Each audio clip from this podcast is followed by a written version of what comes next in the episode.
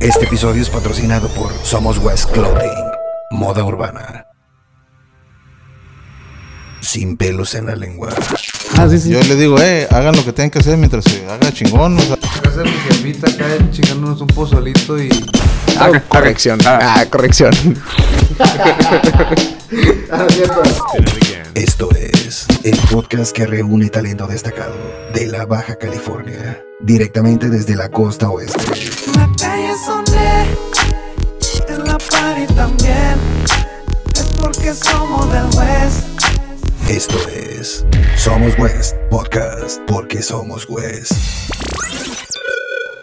Hey, qué rollo, gente, ¿cómo están? Este, sean bienvenidos a un episodio más de Somos West en su versión podcast. En esta ocasión tenemos a Cristian El Púas, el prospecto más, así que el mejor prospecto que tiene Ensenada, yo creo que la baja, carnal, si no me equivoco.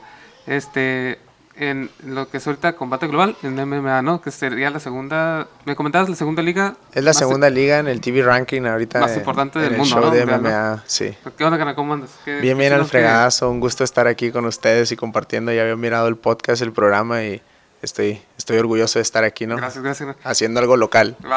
No, y gracias por caerle. Este, pues cuéntanos, digo, para entrar un poquito en contexto con, con la gente, este, cuéntanos un poquito más, o sea, de, así que de quién es el Cristian, Cristian el Púas, ¿no? O sea, quién, cómo empezaste, un, por así que una breve introducción, ¿no? Este, ¿cuánto tiempo tienes en esto? Más o menos, son, una introducción de quién es el Cristian el Púas.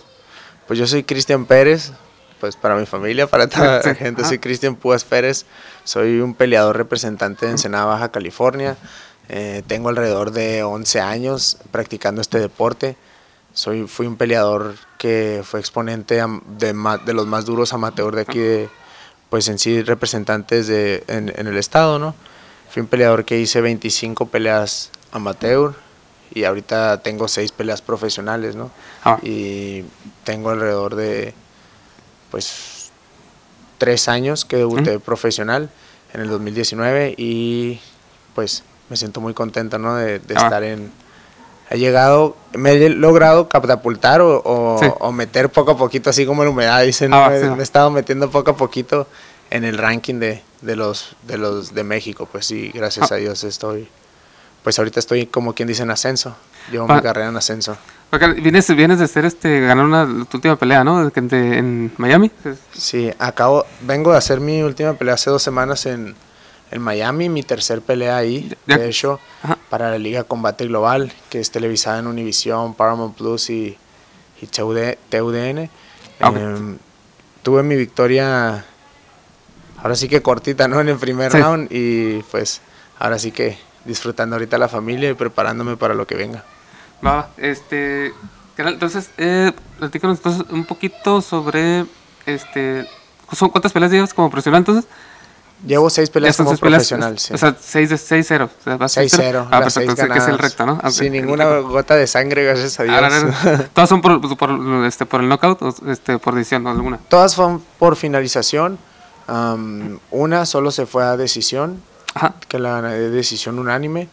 Y tengo cuatro, cuatro peleas, a fina- Ajá. cuatro finalizaciones de esas profesionales con la misma sumisión. Con la Ah, misma manera. Ah, va, va. Entonces, o sea, no, ese- no- no, aquí- que mucha gente igual no lo entiende, ¿no? Que, por ejemplo, este, no es lo mismo por terminar una, por decisión, por sumisión. ¿Y cuál sería la otra? El, el knockout. Ajá, es knockout, Ajá. es sumisión, decisión. O sea, las tres, cualquiera de las tres. Ah, perfecto. Entonces, no- ninguna, o sea, nomás una se fue a decisión y fue Ajá, unánime, ¿no? una se fue a decisión y, y fue decisión unánime. Cuando es decisión unánime, Ajá. eh, significa que te llevaste todos los rounds a tu favor. Sí. Y cuando es decisión dividida, significa como que tú te, tú te pudiste haber llevado un round y yo dos. Entonces gané yo. Ah, va, va. Por O sea, mayoritaria. Sí, pues fue, o sea, ahí se dividieron los jueces, ¿no? Exacto. Como Ah, ok, carnal, entonces platícame un poquito de el camino, o sea, cómo es el camino de un peleador de MMA, MMA para llegar a de, de ser amateur a, a ser este profesional. ¿Cuál es el camino? Pues el camino es. Ahora sí que a mí mi camino sí me tocó un poco largo, ¿eh? porque yo sí me aventé de amateur como ocho años. Ocho años Ah, de peleador amateur y tres años ahorita hasta la fecha de profesional. No sé si dije cuatro hace rato. Por si dije cuatro, ok. corrección. Ah. Ah, corrección. O sea, que, por ejemplo, o sea, este, ¿en qué momento, o sea, o sea, vas, como dices tú, ocho años como amateur, pero en qué momento, o ok, sea, te la voy a hacer así breve. La carrera amateur de los peleadores funciona para qué? Para experimentar. Toda Ajá. la carrera amateur es para experimentar del deportista. Experimentas cosas buenas, cosas malas. Todos los coaches, te, un coach inteligente te va a decir, es mejor que pierdas en- y te arriesgues y pierdas en una carrera, en una Ajá. pelea amateur que en una carrera profesional. Porque en profesional ya te están pagando, ya es un trabajo, es un profesionalismo. Sí, ok, ok. Y en amateur es para aprender, es para apenas emprender tu camino, es para hacer cosas. Es como si, por ejemplo, eres un peleador que va que tiene un mal jiu-jitsu, un mal juego del piso, o sea, Ajá. malas llaves o malas sumisiones y te ganan y te das cuenta de eso en, la- en tu carrera amateur. Ah. Ahí lo puedes perfeccionar, ¿sabes cómo? Ah, ya, ya, sí, sí, sí. Antes de antes de debutar pro- como profesional, ¿por qué? Porque si debutas de- con muchos detalles o detalles Ah. a grandes rasgos como peleador profesional, la gente pues tarde o que temprano te van a leer y van a saber cuáles son tus, tus debilidades y por ahí te van a, te van a llevar. Ah, ok, ok. Y es, es- es- es más fácil como que, como que la- lo que es la carrera profesional, pues es- se puede ver mermada, ¿no? O sea, de que si, si te debutas muy rápido, o sea... Exactamente, todos esos son factores para Ah. un, ahora sí que un mal récord. Cuando, cuando Ah, tienes un mal récord, por ejemplo, no sé, em, que has, perder una pelea, Ajá. no, no solo dices, ah, perdí ese día, sino que mancha tu récord. Te pueden Ah. manchar el récord, es como que... Sí, de, de- de hecho ya, ya llevas una marca, ¿no? Por ejemplo, como profesional ya llevas una marca. Entonces, este... eh, me, me preguntaba porque, por ejemplo, este, también me preguntaba la gente, o sea, como que, ah, pues, este, por ejemplo, ¿no? O sea, pregúntale ese tipo de cosas, ¿no? Eh, pero, por ejemplo, ¿en qué momento, o sea, la pregunta así como que el millón, o sea, dices, o sea, lo decide tu entrenador, o sea, por ejemplo, ¿sabes qué? Ya estás listo o sea, para brincar profesional, o, o también, o sea, es junto contigo, es como que No, entrenador eh, y peleador. Es un equipo, es un equipo. sí. Realmente es el entrenador, el peleador. Y si ya vas a, pues ahora sí que lo estás tomando más en serio o hay un poco más de, de, de como quien dice, más proyección internacional o algo así, Sí. ya, se, ya se involucra también el manager. Ah, ok, ya, ya, El manager, Eh, o a veces puedes ir ligado el manager con el coach y son los que llevan tu carrera. Ah, que perfecto. Entonces, este, entonces me dices, llevas tres años como profesional. Eh, o sea, es, este, es un camino apenas como que, pues se puede decir joven, ¿no? Se puede decir como profesional, pero llevas este un, me refiero, o sea, aparte del récord, o sea, no, ¿has peleado por, no por algún campeonato, algo así? Am, tengo campeonatos aquí estatales y, nacio- Estatal, ajá. y- y nacionales aquí a, amateur. Tengo torneos torneos de jiu-jitsu no gi y con gi de Ah. nacionales, también campeón de primer lugar.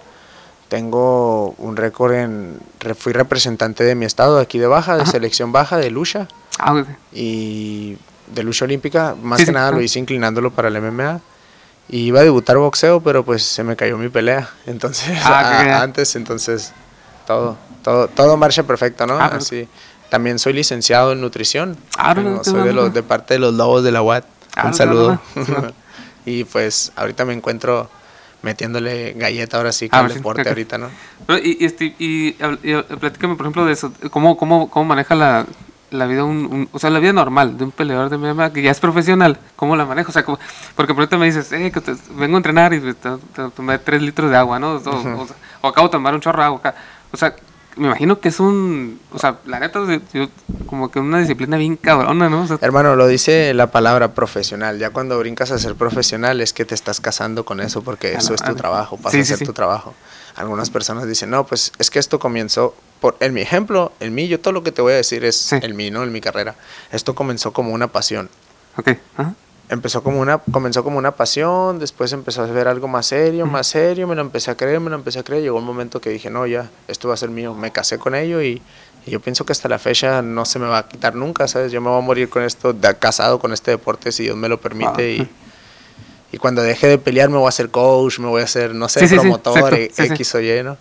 Pero, pues, no sé, está bien. Guau, o sea que, este, pero por ejemplo, lo, lo la cuestión, por ejemplo, pues es una disciplina, no nomás me refiero que, pues no desvelarse, o sea, este, la comida, pues no sé, este, pues no sé, las fiestas, ¿no? De repente hay que limitarlas un poquito, me imagino, ¿no? Exactamente, exactamente. Realmente que sí, ¿eh? sacrificios. Hay muchos sacrificios para obtener, pues. Ahora sí, si quieres llegar a largo, como todo, Sí, le tienes que meter empeño. No, Sí. puedes, no puedes desear llegar a, ah, yo quiero ser campeón mundial. Si, si no te vas a ir de tu ciudad, si no estás dispuesto Guau, a dejar tu libertad en tu ciudad e irte a hacer foráneo a otro lugar. Y no estás dispuesto a rentar un lugar, por ejemplo, en, Ah, en sí. mi, en mi ejemplo, yo, estoy, Sí. yo pago en Miami un, una, como quien dice, pagamos yo y un amigo un lugarcito que es un cuartito, nos cobran 60 dólares a- a- al, al día. Ay, es un lugarcito bien chiquito que está, son dos, es una litera y, y tenemos nuestra cocinita y, y un baño, ¿no? Que lo compartimos como tipo hostal. Sí. Y, y estamos dispuestos a dejar aquí mi comodidad de mi familia, de mis amigos, Ah, de, no mi, de, manches, no sé, fiestas, estar con mi hermano, estar en mis negocios, Sí, etcétera, por, por, ir, por el sueño, ¿sabes? Como yo estoy siguiendo mi Ajá. sueño, pero gracias a Dios se me ha, se me ha inclinado la balanza de mi, de mi favor y, y cada vez que, lo, que peleo y que gano o cualquier otra cosa que me llega, pues ahora sí que voy poniendo como un bloque más y siento que cada vez estoy más cerca de, de ese sueño claro, que tengo, ¿no? ¿no? O sea que es, es- es un sacrificio también muy cabrón. Es- es- de hecho, es dejar pues, la ciudad, dejar este... Dejas ya- la ciudad, principalmente, dejas, pues ahí en la ciudad vas a dejar a tu familia, vas Sí. a dejar tu casa, vas a dejar, dejar tu comodidad, tus cosas, tu gimnasio principalmente, Sí. eso también duele un poco, dejar a tu gimnasio, tus, eh, tus compañeros, pues ya te, te, te vas, ¿no? Dices, cuando Sí. quieres irte a pelear internacional, te vas a pelear también a otros gimnasios internacionales y buscas Claro. sparring, buscas sparring que te exijan más, gente que te exija más, pues más información, aprender. Sí, sí, sí. literalmente aprender más técnicas nuevas, cosas que no estás aprendiendo ya. Llega un punto donde te debes de mover, ¿no? Como dicen, nadie Sí. es profeta en su tierra, tiene que ir a Sí, hacer, exacto, a hacer exacto. palabra por otros lados y predicar por otros lados y regresar aquí y, y ahora sí que... O, pues, o sea, que te- o sea, ya, ya sé, definitivamente pues es un pues es un recorrido digo porque yo me imagino que o sea eh, abarca desde como dices tú dejar todo o sea este sacrificar muchas cosas pero también este pues tiene su recompensa no o sea por ejemplo cada vez que por ejemplo esta última pelea o sea me imagino que o sea es- todo lo vale no o sea Todo lo vale, cada segundo lo vale. Sí. cada segundo lo vale, brother. Tengo... Mi última pelea duró tres minutos y medio del primer round. exacto y lo que hay atrás Mi, pero atrás me fui dos meses y medio a entrenar, a hacer un campamento de preparación física para ese momento. Dejé esos dos meses y Wow. medio a mi hermana de dos años que está creciendo apenas. Dejé a mi familia, a mi otra hermana. Dejé a mis hermanos. Dejé mi negocio. Dejé Ajá. mis relaciones aquí. Dejé mi gimnasio. Cambié las cosas que tengo, ¿no? Eh, gracias a Dios, o no, o no gracias a Dios, ¿no? Pues hasta la fecha yo no, yo no, no, no tengo hijos, ¿no? Y, Sí. y imagínate, hay gente que lo hace, que se va dejando a sus hijos, ¿sabes? Como ahí está más, está más canijo, más ¿no? fuerte todavía. ¿no? Pero, pero sí lo siento así como que termina siendo un sacrificio si ya lo quieres ver, Ajá. que te regrese algo y verlo y ganarte el respeto y, y calarle si te sientes que tienes, Sí, que sí. tienes con qué seguir tu sueño y si quieres seguir tu sueño te tienes que ir, te tienes que moverte, te tienes que hacer un sacrificio, pero termina valiendo la pena en cada momento. Porque Sí. la gente dice, ah, mira Púas, peleó nomás un round, pero no tienen en cuenta que yo duré dos meses fuera de mi Atrás. casa preparándome, haciendo sparring, entrenando todos los días de 3 a 5 horas diarias, tomándome un galón de agua siempre para estar bajando de peso, para que esté mi metabolismo siempre, sí sí para que mi metabolismo siempre esté como que activo, para estar siempre, pues ahora sí que siempre a la vanguardia, ¿no? Y listo para cualquier cosa. Eso no lo ve la gente a veces, ¿no? También tenemos que bajar de peso, tenemos que estar con la dieta, lejos de casa, extrañando. Uy, está cabrón, o sea, de hecho, de hecho, lo, lo, lo- que este platico, por ejemplo, de eso del de ¿en qué peso, por ejemplo, estás peleando ahorita exactamente? Ahorita, Para sepa eh, la gente. Estoy en welter, En Walter, que sería de 155 libras. ¿Y en kilos más o menos? Que se, se. Um, 70. En ¿Son 70 MMA kilos? son 70 kilos. O sea, y, y por ejemplo, bueno, yo he escuchado, no sé, eh, corrígeme tú, eh, que abarca, yo imagino que el boxeo también, que por ejemplo, unos días antes de la pelea, si no das el peso, o sea, se, se, o sea, ¿Te deshidratas? se deshidratan, ¿no? Sí. Exacto.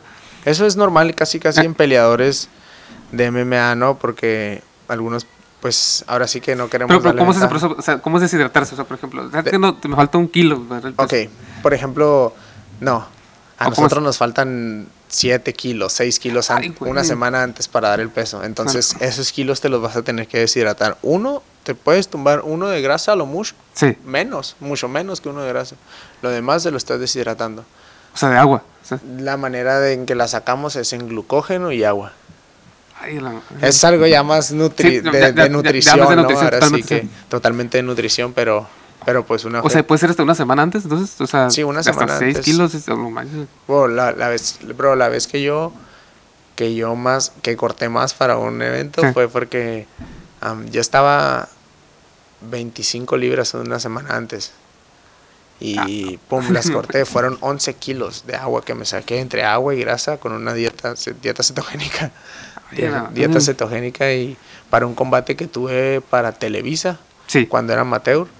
Era un torneo donde habían metido mm, los mejores peleadores, ahora sí que en el ranking amateur de Ah. nacionales, aquí en la región, perdón, y, y ganaba nomás uno al final, ¿no? Eran varios. Y me tocó hacer una final y ya gané el torneo de Televisa, estuvo suave. Ah. Y, y ya, fueron mis últimos, de hecho, fueron mis últimas peleas Como amateur. amateur. Ah, ok, sí. ok. Yo creo que de dijeron que de ahí ya brincaste, ya fue como el salto, ¿no? O sea, definitivamente. Ah, ok. O sea, sí, siempre tuve, bueno, yo siempre tuve la duda, o sea, así que, o sea, que, que tanto, o sea, cómo le hacían, ¿no? De que, o sea, para dar el peso y que era de repente, bueno, más bien era un lío, ¿no? O sea, Es que realmente es un lío, pero te voy a decir algo bien sincero. El momento cuando estás con alguien que sabe dominar eso de los pesos, que sabe y ha tenido experiencia con eso, Sí. una asesoría que ha tenido experiencia, que ha estado allá adentro de la tina cortando peso, le llamamos cortar peso a perder nueve libras Sí. en un día. ¿Cómo? Corriendo con un hule, sauna, estando adentro del jacuzzi, estando adentro del... A veces hasta si no tienes jacuzzi, no tienes tina, hasta agua con el boiler prendido y nomás haciendo sombra, haciendo, tratando de generar la mayor temperatura en Sí. un lugar para que chiquito, a ¿para agua, Para ¿no? que saques todo el sudor. Wow, que- Y también cortas, por ejemplo, en el área nutricional, cortas el sodio, bajas los carbohidratos y X y X y X y X. Y son muchas cosas que se tienen que llevar, ¿no? Ahora sí que son procesos para, para poder tú darles un show a la gente en la televisión. Y eso no sale en la televisión. Por eso en Es el que- pesaje es- se ven bien flaquitos y el siguiente ya rebotas 20 Ah. libras, que son como 10 kilos. De, de hecho, pasa mucho que también que, que dan el peso y luego se van a comer, ¿no? O tener acá, y es cuando dan el rebote, ¿no? Pero ya dieron el peso, pues ya no hay bronca, ¿no? Sí, de hecho eso es lo que tienes que hacer.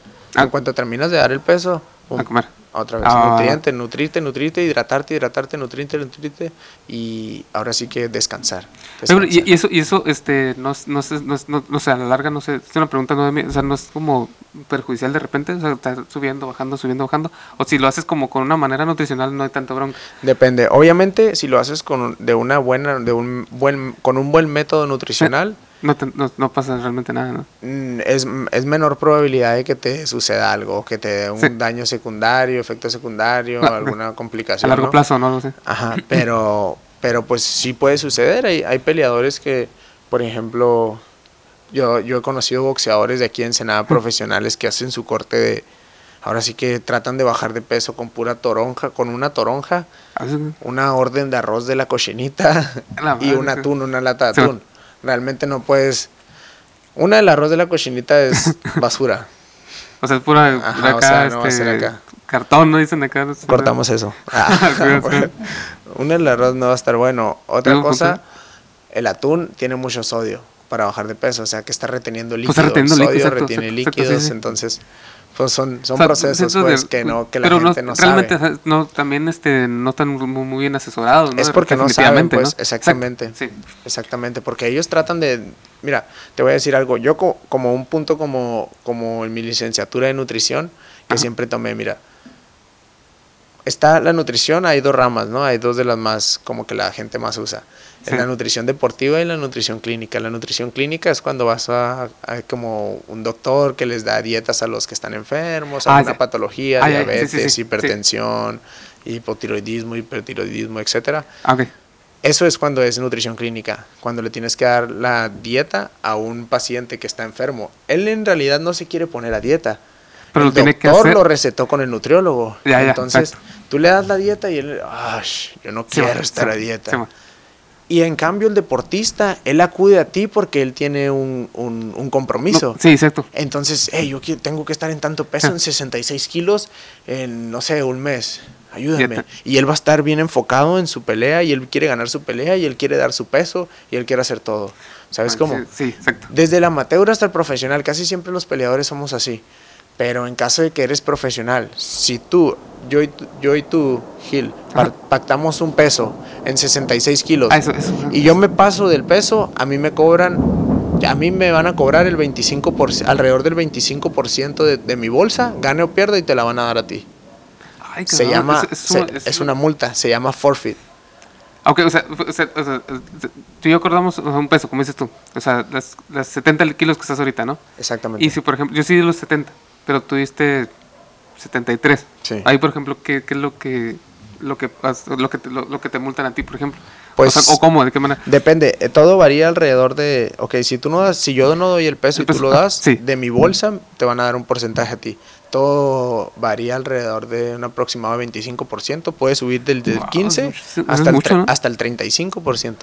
Ay, cabrón, o sea, sí es mucho. Sí, de hecho hace como dos semanas, tres, dos semanas, el día de mi pelea, el día del, mi, de mi evento, yo fui el- la pelea estelar en ese evento, pero dos, tres peleas antes había una pelea que se pasó como por seis libras. Entonces, Ajá. el otro era un mexicano contra un brasileño. Sí, Entonces, el mexicano se pasó. ok. Eh, y el brasileño dijo, no, de todos modos yo quiero pelear. ah, ok, ok, ok. Pero su matchmaker o su coach Ajá. arregló para que él fuera a pelear, pero le iban a quitar el 40% de la bolsa al otro. Y Bro, se- y- es un chingo. pues es un chingo, 40%, sí, sí, es ¿sabes? mucho, muchísimo. O sea, Mil dólares, estás hablando de 400, 400 dólares, o sea, sí, un es, un chingo. sí, sí. Y pues, gracias, pues gracias a Dios el mexicano ganó, ¿no? Pero, pero de todos modos, ganes, le tienes que dar el mismo porcentaje. De todos modos, pues ajá. Es Pero por ejemplo, o sea, 40. si, si por ejemplo este vato no hubiera querido pelear, o sea, así se queda, o sea, o sea, no, no del peso, o sea, y se lleva la feria, pero no pelea. No, pues ya no pelea y de todos modos se le paga el que dio el peso. La empresa te le paga el que dio el peso.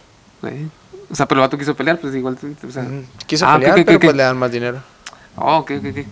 Este, tú platícame, este, y habla, bueno, este, por ejemplo, tus orígenes, o sea, es de aquí en Ensenada, ¿no? Yo soy de aquí en Ensenada, mi papá, yo, yo tengo sangre 100% michoacana, mi papá, bueno, no 100% porque nomás es mi papá, ¿no? Ah, Pero ok, ok. siempre, siempre lo digo porque me gusta, los michoacanos son bien bria- briagados, como les dicen, así, son bien, les gusta mucho como que ir hacia adelante y no tienen miedo y les saca como más, como más pelea, aguerridos, pues.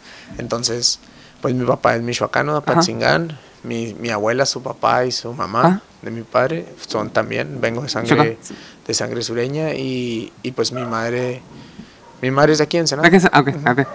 Este, y, y, este, antes de, de entrar este, al, al podcast, este, me decías este, sobre lo que era tu infancia, ¿no? De que un poquito más así, pues, te- tu vínculo un poquito más, obviamente, con el, pues, con el, con el, con el barrio, ¿no? Con, con el, con, con el hip hop, con el rap.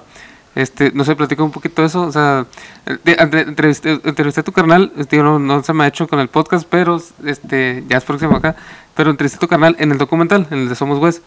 Y este, yo platicaba un poquito de, de, de hecho, pues estábamos en el smoke y arriba, pues, ve- pues está lo que es la, todo lo que es la presa, este, la popular. Y me decía, no, pues, nosotros crecimos en las favelas, es que está aquí arribita. Realmente nu- nunca supe bien exactamente dónde.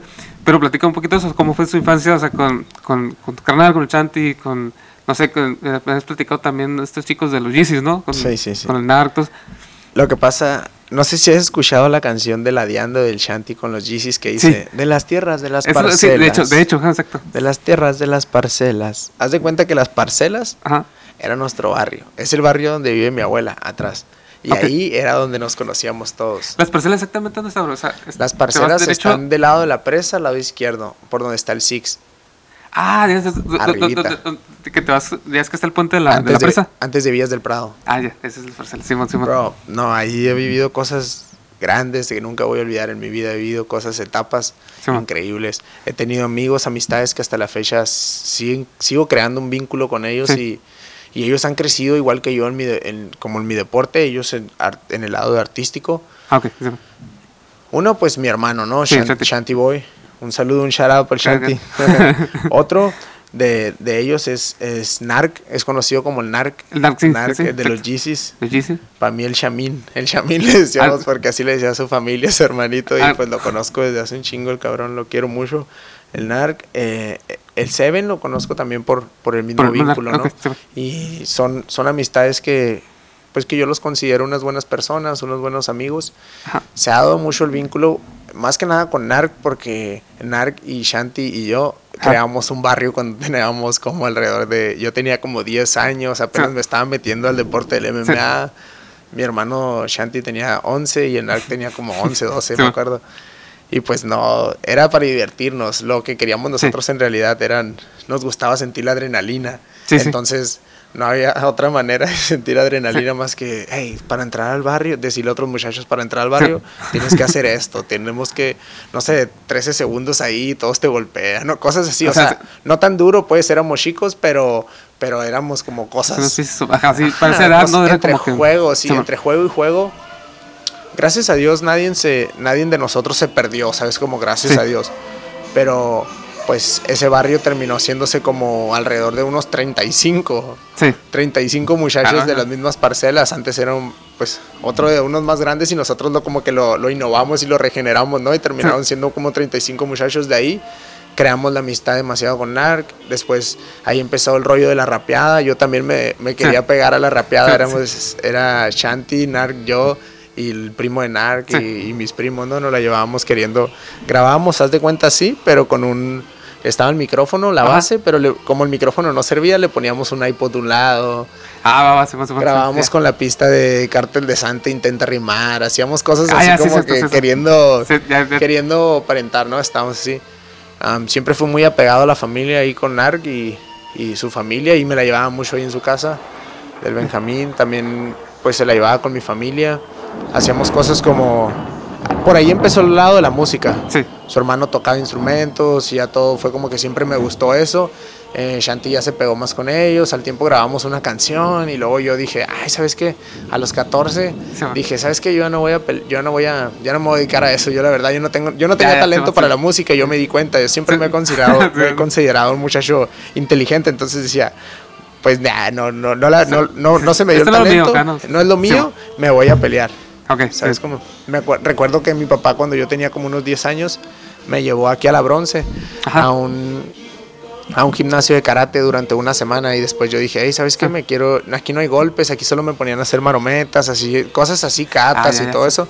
Sí. Entonces le dije a mi papá, no, yo quiero ir al ballet todo. Y después me llevó al jiu-jitsu. Y en Ajá. el jiu-jitsu no me gustaba porque había puras llaves y todo eso con gui, había gente grande, no había niños. Entonces le dije, no, yo me quiero ir al No, cansar. todo. Me cambió al ballet todo.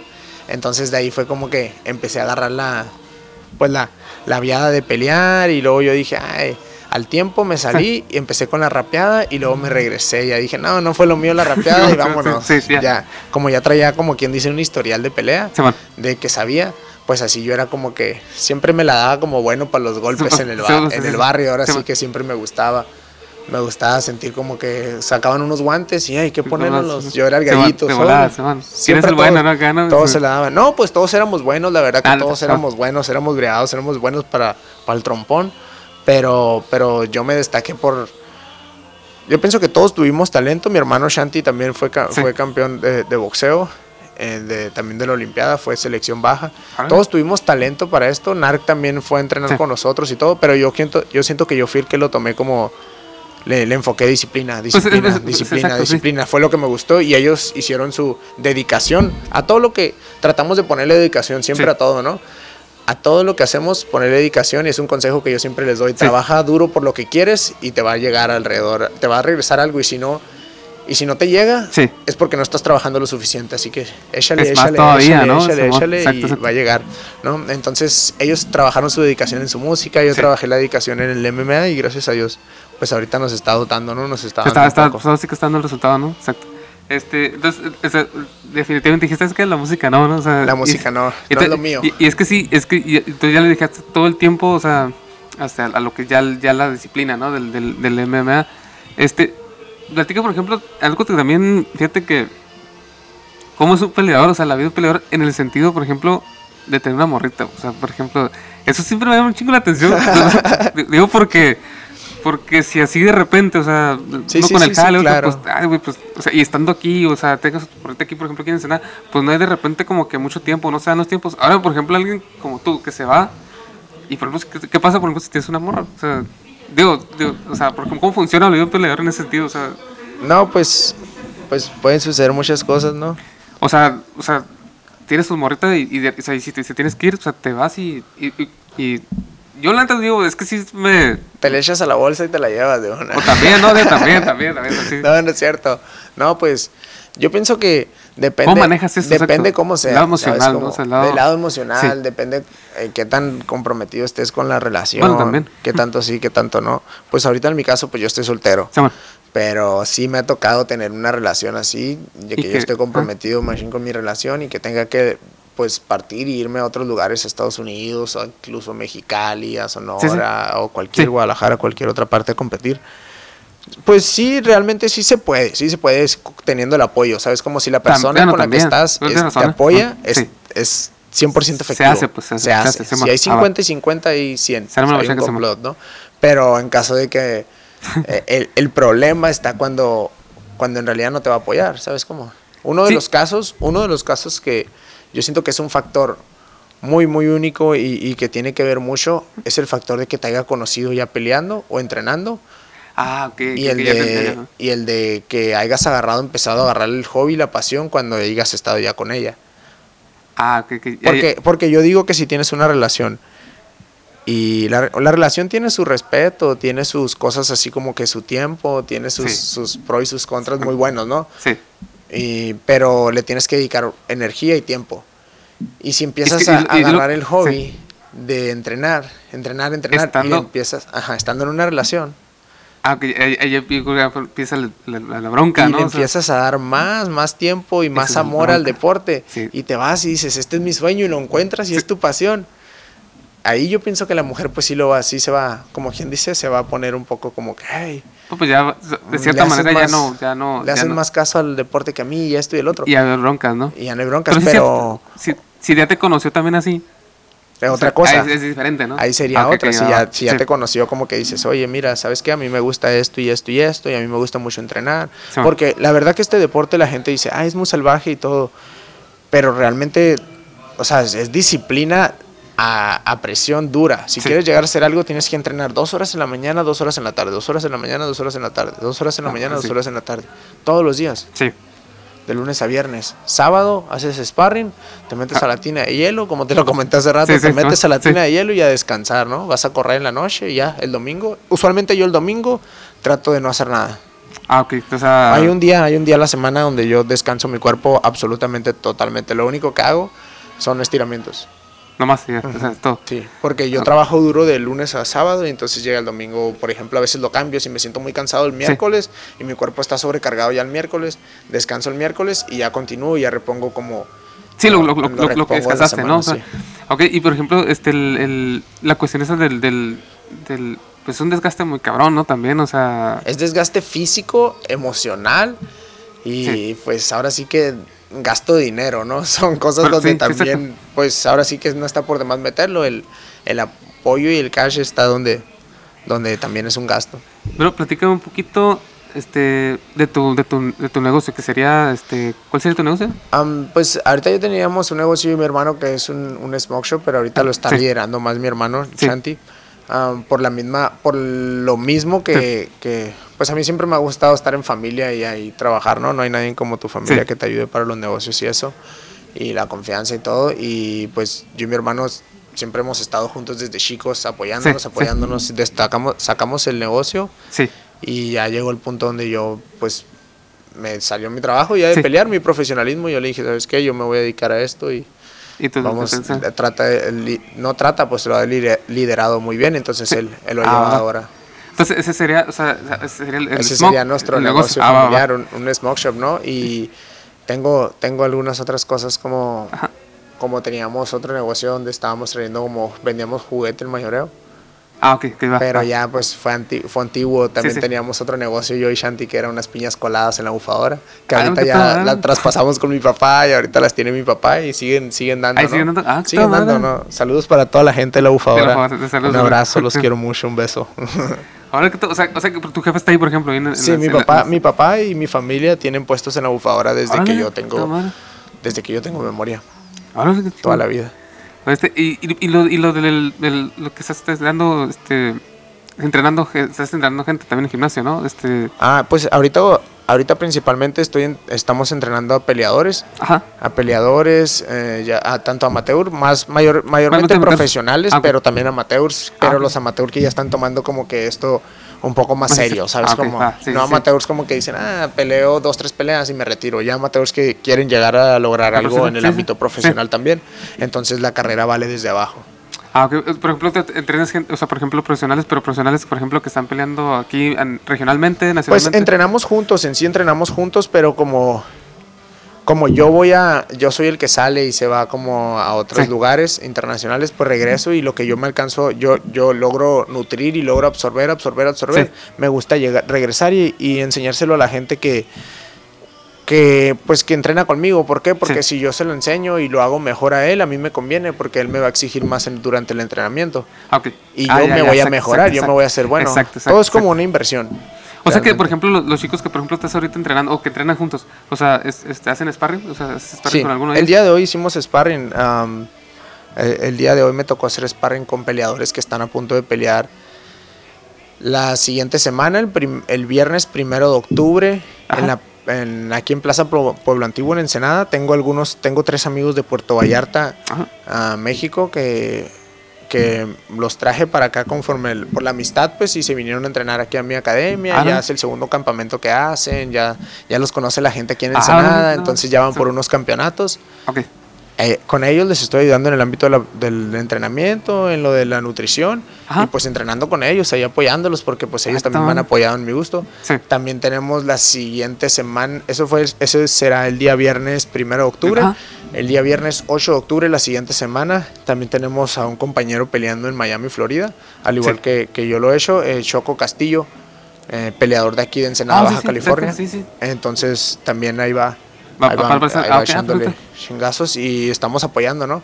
Am, tenemos otros compromisos, yo tengo otros compromisos en noviembre, Sí. entonces ya es el final del año, así que pues andamos preparándonos duros todos. Estamos en temporada de cacería, como Ah, nosotros claro, le llamamos. Exacto. O sea que, eh, por ejemplo, en, en noviembre, o sea, lo que te iba a preguntar es, qué es lo que viene para ti, o sea, después de esta última pelea este, en, en Miami, Pues- ¿qué es que te estás preparando para otra pelea? O sea, ¿qué es lo que, lo que traes ahorita? En, aparte de lo que ya me comentaste, ¿no? Tus- No tengo, no tengo, aún no tengo mi contrato para, para confirmarte y decirle así al público, no, sabes que esto y esto y esto, ya tengo fecha para noviembre.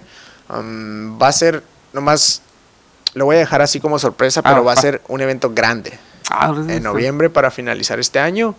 Y pues me estoy preparando duro, gracias a Dios Ah. se me han presentado todas las cosas. Voy a hacer un campamento donde voy a dividir mis, mis entrenamientos, voy a ciclar mis entrenamientos, voy a agarrar entrenamientos aquí en Ensenada, Baja California. Ajá.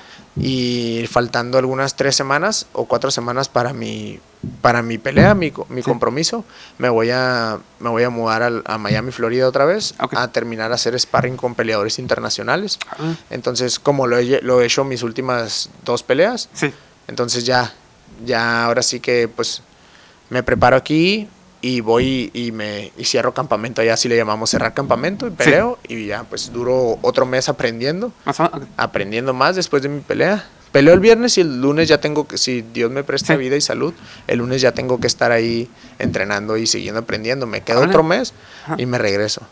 Me regreso a Los Ángeles, Ajá. voy con mi familia a Los Ángeles. Tenía pensado ir a, Ajá.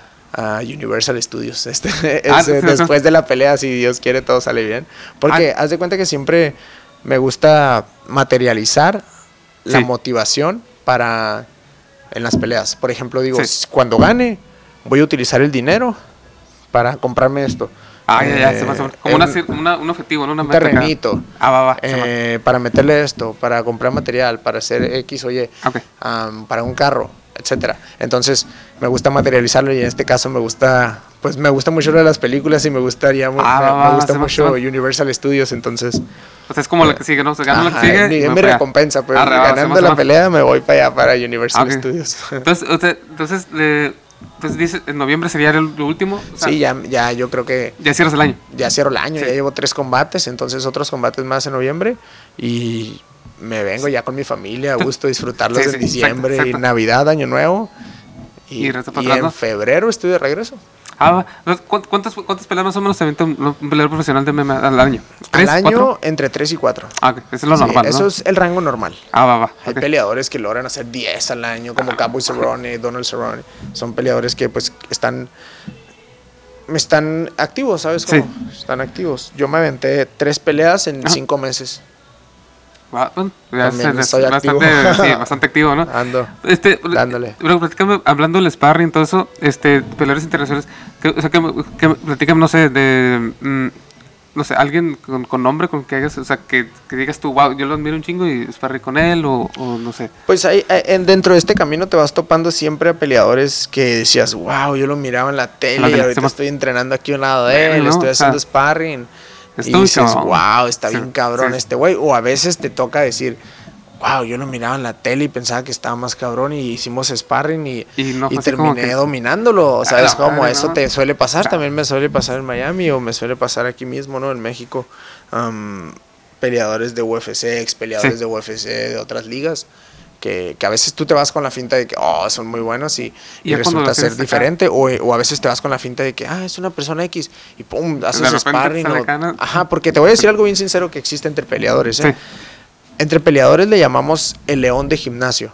Ajá, En todos los gimnasios, todos los gimnasios tienen un león de gimnasio. ¿Qué significa león de gimnasio? ajá, La persona que es buena, buena, buena, buena, buena, solamente golpeando a los muchachos del gimnasio en el sparring y haciendo todo en el costal y haciendo todo eso. Es buenísimo en el gimnasio y tú dijeras, es el mejor. sí.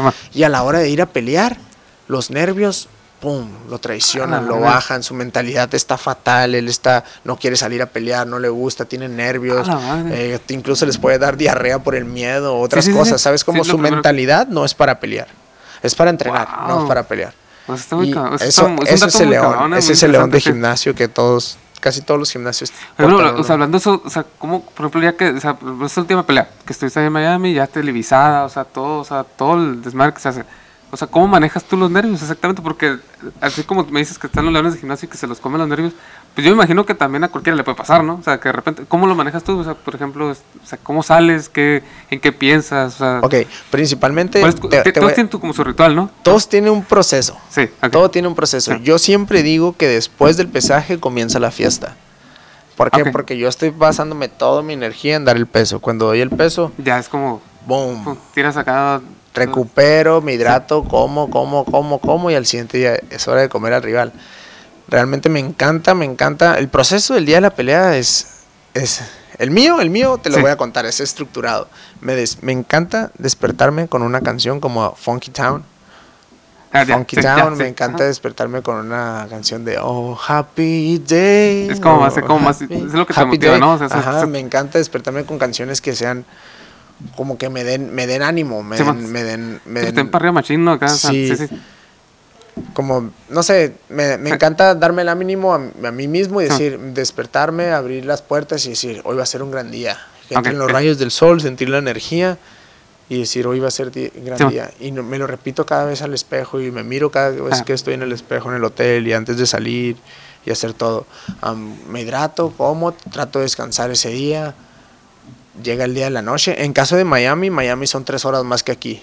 Ok, sí. Estas últimas veces, pues tengo que calcu- calcular el peso. Termino pele- Cuando soy eh, evento estelar, termino peleando a la una de la mañana, de allá. Son como, Ah, la- son, son como a las son 10 de la 10 noche. aquí, ¿no? Aquí Sí. las 10, ok, Entonces, ¿por qué? Porque aquí es a la hora que se ve y todo, ¿no? Es- Sí. tiene más producción, más streaming. Exacto. Y entonces yo siento que primero en, durante el camp yo tengo que entrenar en las noches. ¿Por qué? Porque si peleo en las noches tengo que mantener mis hormonas y mi energía Ajá. Activa y a su mayor latencia o potencia durante la hora donde voy a pelear. Para que, para que se acostumbre. Para el día de la pelea yo tener mucha energía a esa hora. Ah, ya, ok, ya va, estar va, sí. acostumbrado. Ah, ya, ya. Porque, Uno. Porque son tres horas, pues sí, sí, son, o sea, No, sí, es una se nota, ¿no? sí Se es una nota. diferencia. O sea, no, son- no- no es lo mismo si peleas a las 10 de la noche a si peleas a la 1 de la mañana. Exacto, ok. O si estás ahorita a las 10 de la noche, el mismo sueño que tienes ahorita a las 10 de la noche Ajá. y el mismo sueño que vas a tener a la 1 no es el mismo. Estás No, no, más cansado, etcétera, ¿no? Sí. Entonces, una de las cosas que me gusta, me encanta mentalizarme es con la música. Yo Sí. me llevo mi, mi bocina. Ok, Y yo me llevo mi bocina, aunque estamos en la televisión, estamos ahí en Univision, en el backstage atrás. Yo pongo mi bocina, yo llego, Sí. pongo mi zarape en, la, en mi zarape mexicano, Sí, en va. donde está la puerta, y llego y cuelgo mi sombrero. Ah, ok, va, va. Eso me hace marcar mi territorio. Ah, ok, Eso es ok. mío, ahí es el territorio mío del va. mexicano, no me lo toquen y, y yo estoy ahí, ¿no? Después de eso, empiezo a mentalizarme, estoy mi cara normal, está tranquilo.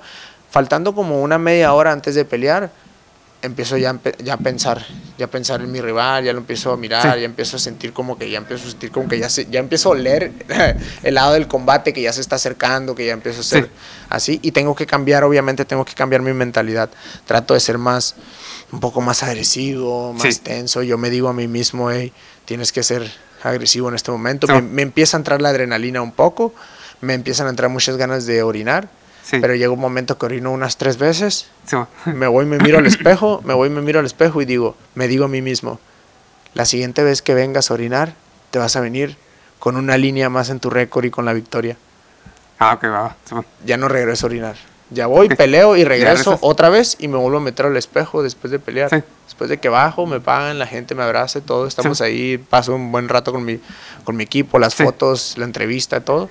Voy, regreso al baño y me digo, gracias, eres un chingón Ah, ok, ok. lo cumpliste. Es lo he hecho en todas mis peleas. Ah. Es, es poner un candado psicológico, dejar abierto un candado y en el momento de que Ajá. tú lo cierras después de la victoria, ya se cerró el candado, entonces el candado ya lo puedes sacar.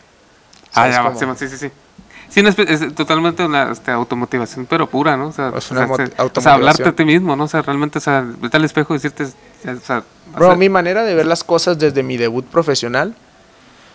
Yo debuté profesional ya teniendo un, pues ahora sí que una larga o experimentada Sí. carrera amateur. Entonces, alrededor de unas pues, 25 peleas. Sí. Entonces, desde mi debut profesional, siempre he visto esto. Los peleadores son como, yo quiero ser campeón mundial. Sí, Yo voy a ser campeón mundial. ¿Qué tengo que hacer para llegar a ser campeón mundial? En mi cabeza, hacer 20 peleas. ok, Ok, 20 peleas y cada pelea es un escalón. sí, Yo tengo el campeonato ahí arriba, en una escalera de, de 20 escalones. Cada pelea es un escalón. Yo ya voy en el sexto escalón. Enfrente está mi rival, en el séptimo. Entonces nomás me tengo que subir y empujarlo. ah, ok, es como, Y luego el otro, y luego el otro, y luego el otro, hasta que suba de nivel, hasta Sí. que llegue a mi meta. ¿Sabes cómo? Entonces mis rivales en realidad a mí no me importa quién es el que está enfrente, qué está haciendo, quién es el nombre del contrato, dónde es su fuerte. A mí no me importa nada de eso. A mí lo único que me importa es subir, subir como, es como un videojuego, es como estar Como en- el- como jugando Mortal Kombat. Mortal Kombat, ¿no? Es. Mortal Kombat que realmente. ah, tumbas, y va tumbas, subiendo, va subiendo, tumbas, va sí. subiendo, va subiendo. Sí. ¿Sabes? Lo mismo es en Street Fighter cuando peleas contra uno y vas subiendo de nivel y al rato te toca uno, al rato te toca el otro y luego el otro. Llega el más duro, llega Bison, llega Rugal, llegan los más duros, ¿no? Jefe, y, el jefe, y- chilo, y ¿no? no pasa nada, ¿sabes cómo? Es la vida, así es la vida. La vida yo pienso que se trata, en mi, mi, mi- en mí, Sí. mi fisiología, es buscar la trascendencia. ¿Cómo trascender? Mejorarme al Púas o al Cristian Pérez de ayer. Ah, va. Mejorarme. Sí. Mejorarme al Cristian de hace un año, mejorarme al Cristian de hace dos años, al Cristian de hace tres años. Sí. No sé si te ha pasado en tu vida que a veces dices, bueno, mames, mira mi foto de la secundaria. Sí, bueno, sí, bueno. y luego después vas en la secundaria y te sientes bien chingón. Después vas en la prepa y dices, no, qué vergüenza. Y después vas en la la universidad. universidad y te pasa que dices, eh, güey, no, pues que menso, si estaba chida la foto. Y después dices, no, si No estaba tanto, bien zarra. Entonces, son cambios, ¿no? Llega el momento que vas, son temporadas, son cambios, esto y el otro. Y yo digo que eso es parte de la vida, eso es parte de bonito de ir creciendo y creciendo y creciendo hasta que llegues a juntarte Sí. con, con lo que amas y ya cuando tengas esa Sí. pasión, ya... eh, pégatele, pégatele como, no sé, una lapa o algo así, pégatele y, y, y pues ahora sí que incrústate, incrústate, ama ese sueño, esa pasión y síguela, síguela, síguela. Trabaja duro y va a llegar. Va a llegar algo hacia atrás, ¿no? Yo creo que ahí está. ¿Escucha? Está. Chu, ya. Listo. Ah, te decía, este. Fíjate que. eh, Hablando, ahorita mencionaste algo muy, muy, este, clave, este, lo que son, que a mí no me importa, por ejemplo, si, que, cuáles son los fuertes del, del rival, por ejemplo, ¿no? Porque son artes marciales mixtas, es lo que te iba a comentar y se- se me- ¿tú consideras que tienes algún fuerte, o sea, en alguna... En sea, un arte marcial. Sí, Ok, recordemos que las artes marciales mixtas, el MMA, son artes marciales Sí. que predominan, ¿no? Es el lucha olímpica, el jiu-jitsu, el kickboxing, el boxeo, el judo, eh, el taekwondo, el karate, el muay thai, Sí. etcétera, etcétera, ¿no? Entonces se predominan, por eso es cada arte marcial se juntan en un octágono y se vuelven las artes marciales mixtas, ¿no? ok, Entonces, cada, la mayoría de los peleadores siempre se tiene un fuerte. Siempre Sí. tiene un fuerte. Entonces yo sí me considero Ah, teniendo un fuerte. Antes mi fuerte me, gustaba mucho el jiu-jitsu. Llegó Ajá. un momento que me gustó más el boxeo. ah, ok. Y ahorita yo pienso que mi, lo que me encanta hacer es aplastarlos, así como literal. Sí. Smash. Yo le llamo Smash Smash, por, ok. el, por unos amigos de Miami que Ah. así le empezamos a decir Smash. Es sea, que- como que- que- aplastar literalmente. Llegar es el estilo de pelea de dominar al rival tanto que, que, que no que dejarlo inmóvil. Dejarlo inmóvil y golpearlo, golpearlo, golpearlo hasta que te dé una sumisión y ya no quiera pelear. Ah, ok, va, va. Yo pienso que ese es mi favorito ahorita. O sea, es, es, entonces es, llegar con todo, o sea, y... y- Pero es cierto, porque... Es que no puedes llegar siempre con todo, es como ser inteligente. Ok. no esperar puedes- el momento. Es como el boxeo, no te puedes fajar mucho tampoco, ¿no? O te puedes fajar después de meter un buen golpe y decir, ¿sabes que Ya lo toqué, Ok. ahora sí tengo la oportunidad y la llave, la Entonces, entrada para rematarlo y, y- y Y ahora sí, acabarlo, finalizarlo. Ah, ok, va, va. ok. Entonces, se- se- también tú consideras que con lo que es la sumisión, sería tu fuerte también. O sea, Pues sí, Sí, me gusta mucho la sumisión. Me gusta mucho la sumisión y aparte de la sumisión, te da- me gusta antes de llegar a la sumisión, una de las reglas de Jiu-Jitsu bien efectivas y pues muy fuertes en este ámbito, ¿no? Primero posición y después sumisión. Entonces me gusta, ¿por qué? Porque el Jiu-Jitsu te va a decir primero posición, después sumisión. En mí ajá. lo mixteé, es primero posición, después castigo y después sumisión. Entonces, ¿qué sería la posición? O sea, Entonces, posiciónate Ajá. en una posición donde tengas indefenso a tu rival y él no te pueda quitar, donde tú estés cómodo. eso. Ok, ok, ok. sí, Y sí. después golpea y Sí, después que sería castigo. Castígalo y después termínalo. Ah, ok, va, va.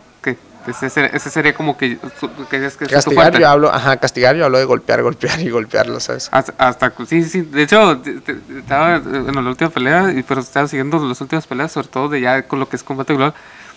Pues sí, pues, pinche, pues, duro, pues, el pega duro, o sea, sí, sí. Y de hecho, lo que te otra pregunta, por ejemplo, que, que este, alguna experiencia, por ejemplo, que, que hayas tenido, o sea, que, no sé, que, que hayas mandado a alguien, pues, mal, o sea, que no se haya levantado, sino que hasta después, no sé, en camino. Sí. el día 23 de, de abril Ajá. hice mi debut internacional. El día 23 de abril de este año hice mi Sí. debut internacional en, en combate global en Miami, Florida. Y hasta la fecha han pasado seis meses. Y mi rival, al que le hice una sumisión en solo 28 segundos del primer round, no se ha recuperado su rodilla Ay, cabrón. está mal.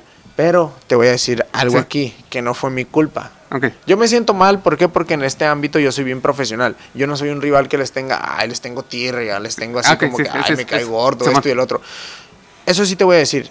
Yo lo respeto mucho, yo soy muy profesional porque él, tanto él está haciendo lo mismo que yo y estamos ganando, pues ahora sí que por lo mismo, hacer el trabajo y eso. Pero antes de las peleas yo no me gusta hacerme amigos de mis rivales. Ah, yo me hago sí. amigo Después. después, de ganarte. Sí. Ah, ok, ya, ya, ya. yo no me voy a hacer amigo antes, ¿no? ¿por qué? Porque yo estoy entrenando seis semanas, ocho semanas para darte, como quien dice, pues, ¿Pues la madre? para partirte la madre. Y, ese, y este men lo está haciendo lo mismo. ¿Sabes cómo? Sí. Él me está estudiando, yo lo estoy estudiando. Él me ve con ganas de ganarme y aplastarme para tener su oportunidad. Yo lo veo con los mismos ojos. Exactamente. Entonces, después de la pelea, ya, ok, Ahora sí. me ganaste, te gané, diris what it is, esto fue lo que pasó y ya, vámonos. Ah, sí. Entonces, pues realmente mi rival, yo no tuve la culpa, yo no me siento por qué, porque yo hice la sumisión. Sí. Yo iba pensado en hacer esa sumisión un mes antes de pelear. Sí. Yo siempre decía a mi, a mi equipo, a mi esquina, no, no me voy a llegar y le voy a tirar esa sumisión y ya me voy a ir así. Sí. Le conseguí el gancho al- a la pierna en 28 segundos, un heel hook, que es llamado, y yo le jalé Sí. y en eso sentí que tronó, yo oí que tronó. Ay. Y volteé con el referee y le dije, le dije, hey, tronó. Y en eso volteé el muchacho, era dominicano, él entendió Sí. el español, vol- voltea y defendió y luego me dijo, no, no, tron no, dale, dale. Y le volví a jalar, ajusté y le jalé ahora sí fuerte y tronó más. Ay, la madre. Y su rodilla, hay una foto donde su rodilla está casi, casi volteándose así, su pierna, así Ay, como si fuera goma. Y luego después tronó más y yo dije, ya fue donde tapió rápido. Ta, ta, ta. Tapear, tapear se le llama como a rendirse. Es Ah, cuando ya. hacen Ah, que hacen acá, ¿no? así, ajá, acá. en el cuerpo, puedes Sí. hacer en el piso, es tocar varias palmadas. Entonces es como decir, me rindo. Ajá. Él tapió, pero después de que le tronó. Hasta la fecha ya han pasado seis meses y pues no, no ha recuperado su rodilla, ¿no? Wow. es- malo para los atletas, así que por eso mismo yo estudié mi licenciatura. ¿Por qué? Porque yo me gusta tener siempre un plan A, un plan B y si se puede un C.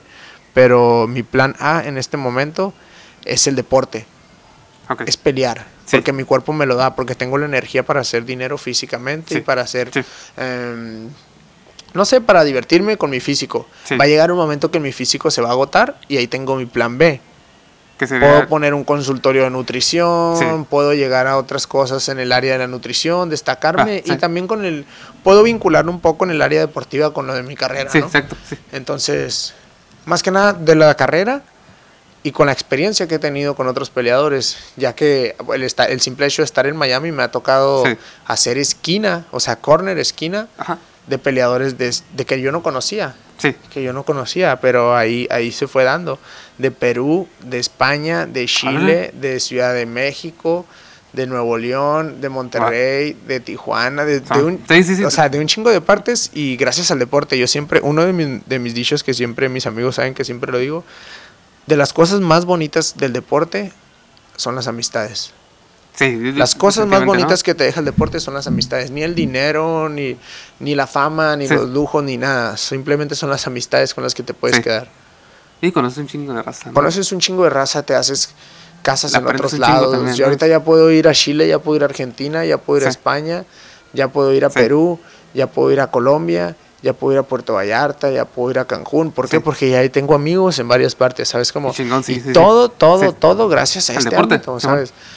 Eh, este ámbito me ha llevado, el deporte me llevó a los 22 años a un lugar donde yo creo, Sí. yo creo que si me hubiera aferrado a la licenciatura o a otra cosa, no hubiera estado a los pero no, 22 años sí, ahí. Exacto. ¿Sabes Sí, cómo? de hecho, creo que es lo, pienso lo mismo, definitivamente. Exactamente. Me ha dado cosas donde Pues lo has ido combinando. que o me, sea, que me, que me, que me impresiona así como que, ay, porque llego tan rápido, pero en sí se dice tan rápido por mi edad, pero yo tengo Pero, pues, es invirtiéndole que a esto sí. desde que yo tenía, iba a cumplir, yo tenía 10 años, iba a cumplir 11 años y fue mi primer morrillo, competencia. hace morrillo, sí, Fue sí, mi primer competencia, recuerdo el, en Sonora, San Luis Río Colorado, el día 25 de mayo del 2012.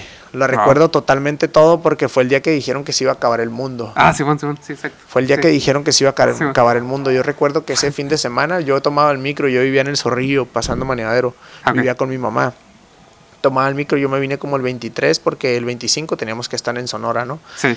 Eh, me vine para Ensenada y recuerdo que yo le di un beso a mi mamá y le dije, mamá, yo tenía miedo que se acabara el mundo, pero pues era valiente, ¿sabes? Y le di un beso y le dije que me iba a divertir mucho y me fui, ¿no? Oh, y me fui con mi papá. Mi papá me llevó hasta San Luis Río Colorado. No Ah. él, sino que nos fuimos en una camioneta. Yo entrenaba antes, mis principios fueron en el ABT Academia Vale Todo, Ah, enfrente sí. de la Ah, sí, municipal, cierto, cierto, a cargo de Quique Luna. Ahí fueron mis inicios cuando yo tenía 10 años. Sí. Entonces nos íbamos como unos 30 en una panel hasta San Luis Río Colorado, dormidos, todos hechos bola.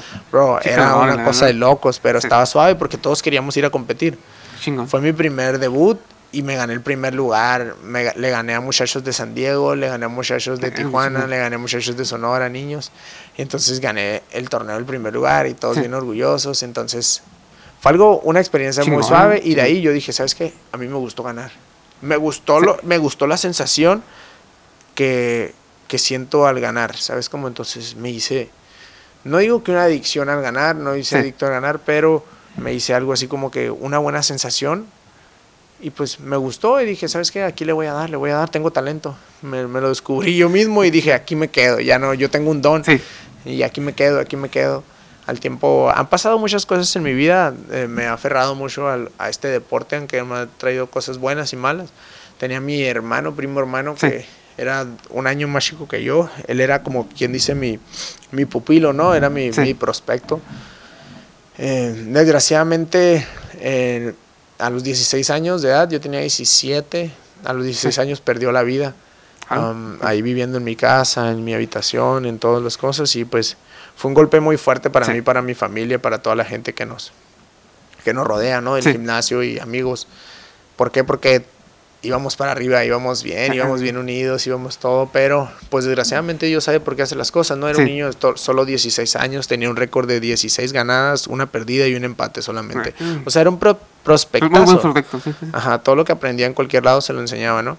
Eso me Sí. hizo más fuerte, ¿por qué? Porque yo recuerdo que mirábamos programas en la televisión y de tu, del The Ultima Fighter o otras cosas donde Ah, sí. estaban así los, como en un tipo show, los peleadores y decíamos, no, vamos a estar un día, tú vas a estar en tal peso y yo voy a estar en tal peso y ahí Ah, nos vamos a aferrar. y- o sea, te- soñábamos juntos, Exacto. ahora yo siento que yo voy por el sueño de, De él, ¿no? También. de él también y, y yo mío también y, y voy por el sueño de muchos, voy por el sueño de muchos porque hay otros peleadores que también se quedan aquí en el área de Ensenada, hay peleadores que quisieran ir allá pero por el simple hecho de no tener la visa no ¿no? y por ese simple hecho ya se ponen una barrera en su, en su Cabrón, no, lo que bien, es, pues sí. bien súper grande, ¿por qué? Porque te voy a ser bien sincero, el deporte del MMA no es lo mismo el apoyo aquí que en Estados Unidos. Wow, eso es. Boom. Eso es, sí. sí. Bro, el deporte allá pueden mirarte un patrocinador corriendo. Por ejemplo, en Miami te pueden mirar un- una persona corriendo y hey, te paras en el semáforo y te pones a hacer sombra y va a parar y pues, lo que se pone la luz en verde, ¿no? Sí. Y te vas y se va a parar uno enfrente de ti y, y te va a decir, oye, bro, ¿qué eres? Peleador, sí, no, pues esto y el otro. Y como que hay más afición de que haya gente así más curiosa y que te quiera apoyar. Loco. ¿sabes? Y, por ejemplo, a mí me estaba apoyando allá cuando estaba en Miami Sí. otro peleador que era ex peleador de la UFC, ya veterano, en- se llama mm, Shorty Torres. Ajá. Shorty Torres, un, un, pues, un veterano que ha tenido muy, muy buen récord en esto del, de las artes marciales mixtas y el, el, el muchacho me miró y me miró que yo me dijo, tú eres el que dormía aquí en el gimnasio en Goshet, allá en. Miami, Florida, en Winwood, me dijo, tú eres el que dormía aquí en el gimnasio y yo duré un mes y medio con mi compañero durmiendo en el gimnasio. Entonces yo le dije, sí. Me dijo, wow, no tienes nadie aquí, no tienes nada aquí. Y yo me quedé así como que, lo- Sí. no lo tomé como ofensa, pero sí me saqué así de onda por lo que me dijo. Me dijo, pero no te preocupes, yo estaba igual que tú. Yo sé que no tienes nada aquí, no tienes familia, no tienes nada. Tú vienes nomás por tu sueño. Y, el- y al, fue- iba los jueves, al siguiente jueves fue y me apoyó. Tiene una fundación de peleadores, Sí. entonces me, me dio una- un apoyo pequeño económico y me dio como que algunas cosas para entrenar. Sí. X, y me dijo, hey, cualquier cosa que ocupes, pues aquí estoy. esto y Sí. otro". Y pues hasta algunas técnicas que le pude haber- ¿Neta, no? hasta algunas técnicas que le pude haber robado ¿no? al peleador. Ah. Y pues aprende mucho estar viendo otros peleadores en sparring como él, más experimentados y de UFC que a veces van ahí al gimnasio, Wow, otros peleadores compañeros míos que están en UFC peleando, otros peleadores que están en Bellator, en otras grandes ligas. Como. Y pues yo, yo no me, yo no me siento, yo no me siento abajo, yo me siento, te digo, estamos en la liga número 2 en el TV Ranking Show de MMA. Eh, y pues no me siento abajo realmente y, y por el estilo de personas que son, Sí. ¿sabes? Como Que sí. mm, se trabaja mucho en humildad.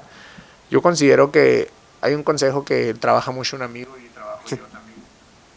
Hay un consejo que trabajamos mucho, pues yo y un amigo que es el, el de ser Ajá. Ah, no, es un consejo que trabajamos yo mucho yo y un amigo que fue otorgado por un amigo coach de Brasil de Jiu-Jitsu que es un peleador nunca debe de tener ego. Ok. ¿Por qué? Porque el ego hace despegar los pies del piso. Si tú despegas los pies del piso, te Ajá. pierdes, te vas. ¿Sabes? Entonces, tratar de mantener los pies pesados donde estás. Bien pesados, sí. Venir y, y, ¿sabes cómo? Ser la misma persona. A Sí. veces hay muchas cosas que... A veces dicen los artistas así como que, ah, la ansiedad y esto y el otro. Y, y yo no lo... Yo, no es que diga, ay, eres famoso y esas cosas, pero yo no lo notaba. Y ahora que ya conozco peleadores así como de UFC, que conozco peleadores en, en grandes cosas, así como luchadores, que han ido a los gimnasios ahí con nosotros y a compartir unas técnicas, me doy cuenta de su vida.